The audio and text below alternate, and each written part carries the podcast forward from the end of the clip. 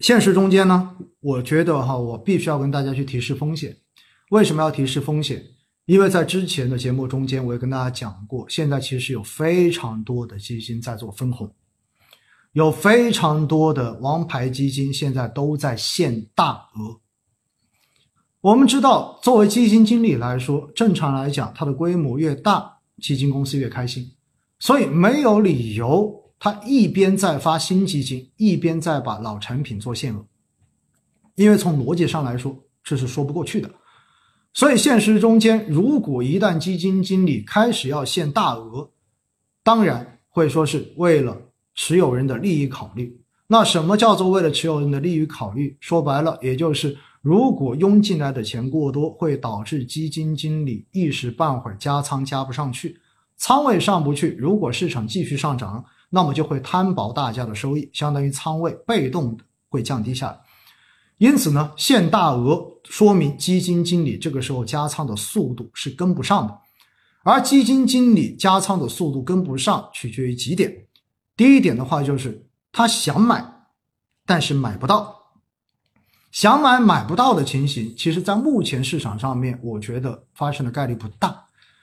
那更多的是什么？是更多的是因为基金经理发现他想买的这些标的已经超过了他正常估值模型的上限，已经在提示他相关的标的现在风险过高，按照正常的投资逻辑是不允许再投资的。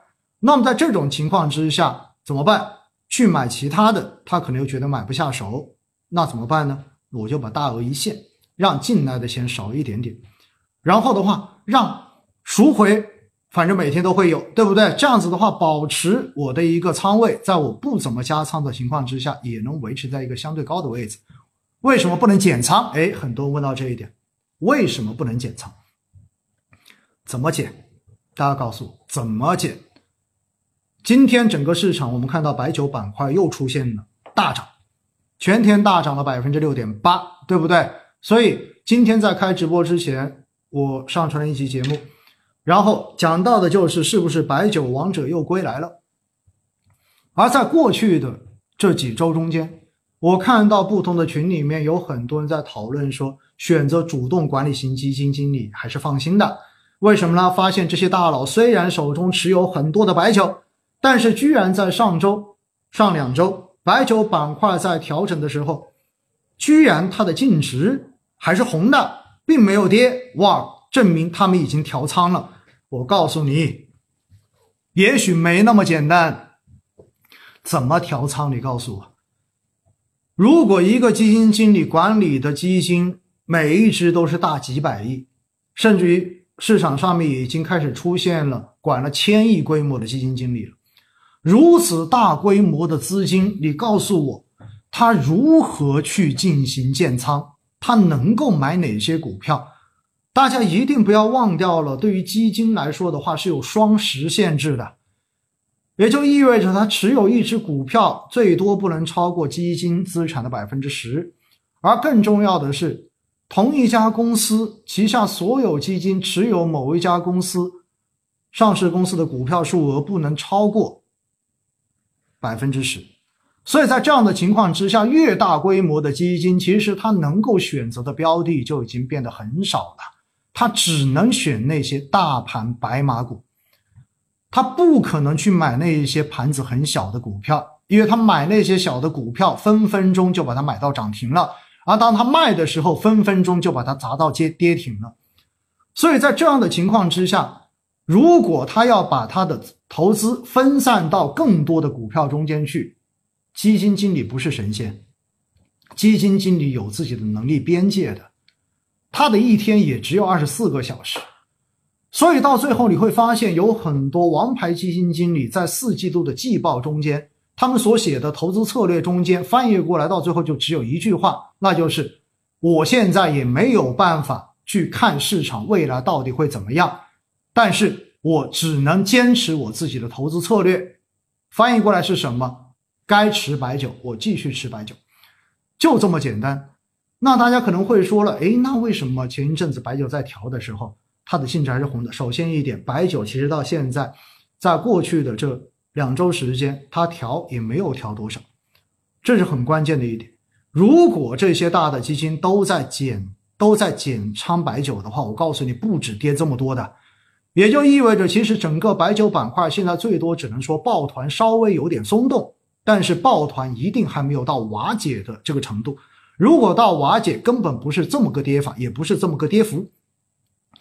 那为什么它的基金净值能红？很简单，大家看到港股没有？其实今年。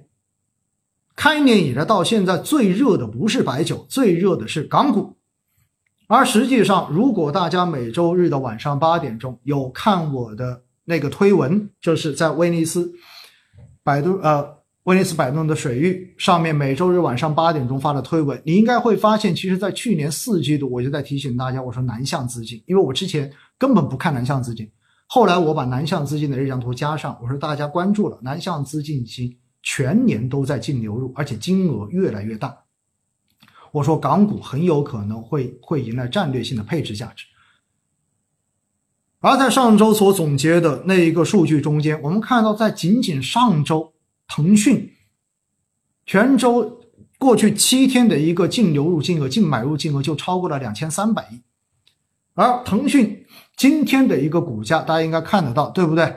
然后的话，最后收盘已经达到了七百六十六港元了，然后整个市值超过了七万亿港币。为什么？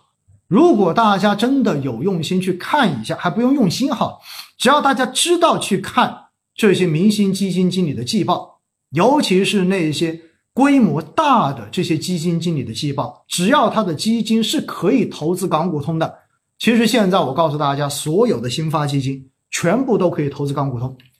一定不会把这条路断掉的，所以在这样的情况之下，你们去看一下他们的季报，你会发现，其实这些基金经理在港股市场用的策略跟在 A 股是一模一样的，那就是干嘛？买龙头，买那些最大的，买那些看得懂的，买那些长期看起来应该没问题的公司。所以你会发现，这些王牌的基金经理，这些大规模的基金经理，他们买的港股买的都是什么？腾讯。美团、港交所，基本上所有港股通都会有这三只持仓，而且基本上他们对于这几只股票，像腾讯、美团这一种的持仓，基本上都达到持仓的上限，也就是百分之八点多、百分之九点多这样的水平。所以在这样的情况之下，你会发现，今年开年以来流入这些股票的资金是天量资金。所以今天你会发现，恒生科技指数收盘到了一万点以上，这才成，这才是成立半年的一个指数而已。只不过呢，现在国内还没有恒生科技指数的 ETF 基金，如果有的话，我估计早就被抢疯了。因此，说到底，港股市场现在的分化也极其严重。很多人说国内抱团已经抱得很恐怖了，所以的话要去买港股。但是你们有没有想过，港股现在的抱团其实一点都不比 A 股差。因此，在这样的情况下面，资金先抱在 A 股抱团，然后资金再到港股抱团，那么抱完之后的结果会是什么样子？哎，有人说，那抱团有一天总会崩掉，对不对？不一定。为什么？因为就像之前直播中跟大家讲过的一样。你要看你报的是什么东西，你要看你所抱团的这个行业这个方向未来长期的发展逻辑还在不在？作为基金经理来说，你到底是用三年到五年的估值模型来判断这个投资标的的一个投资价值，还是按照十年的一个模型来回算它现在的一个现值？现在也许整个资本市场正在慢慢的从三到五年的估值模型。向十年的这样的估值模型进行转变、进行切换的一个过程，所以如果相关的基金经理坚信自己的模型是正确的，那么他很有可能就会坚守自己的抱团理念。为什么？因为对于他们来说，他们会觉得短期的波动都都只是暂时的。他坚信根据模型测算出来的十年的回报，未来。相关股票的盈利上涨，最终一定能够消化它现在看上去高不可企的估值。因此，在这样的情况之下，你愿不愿意选择相信基金经理的能力？这就成为了决定大家是否还要继续持有的最根本的问题。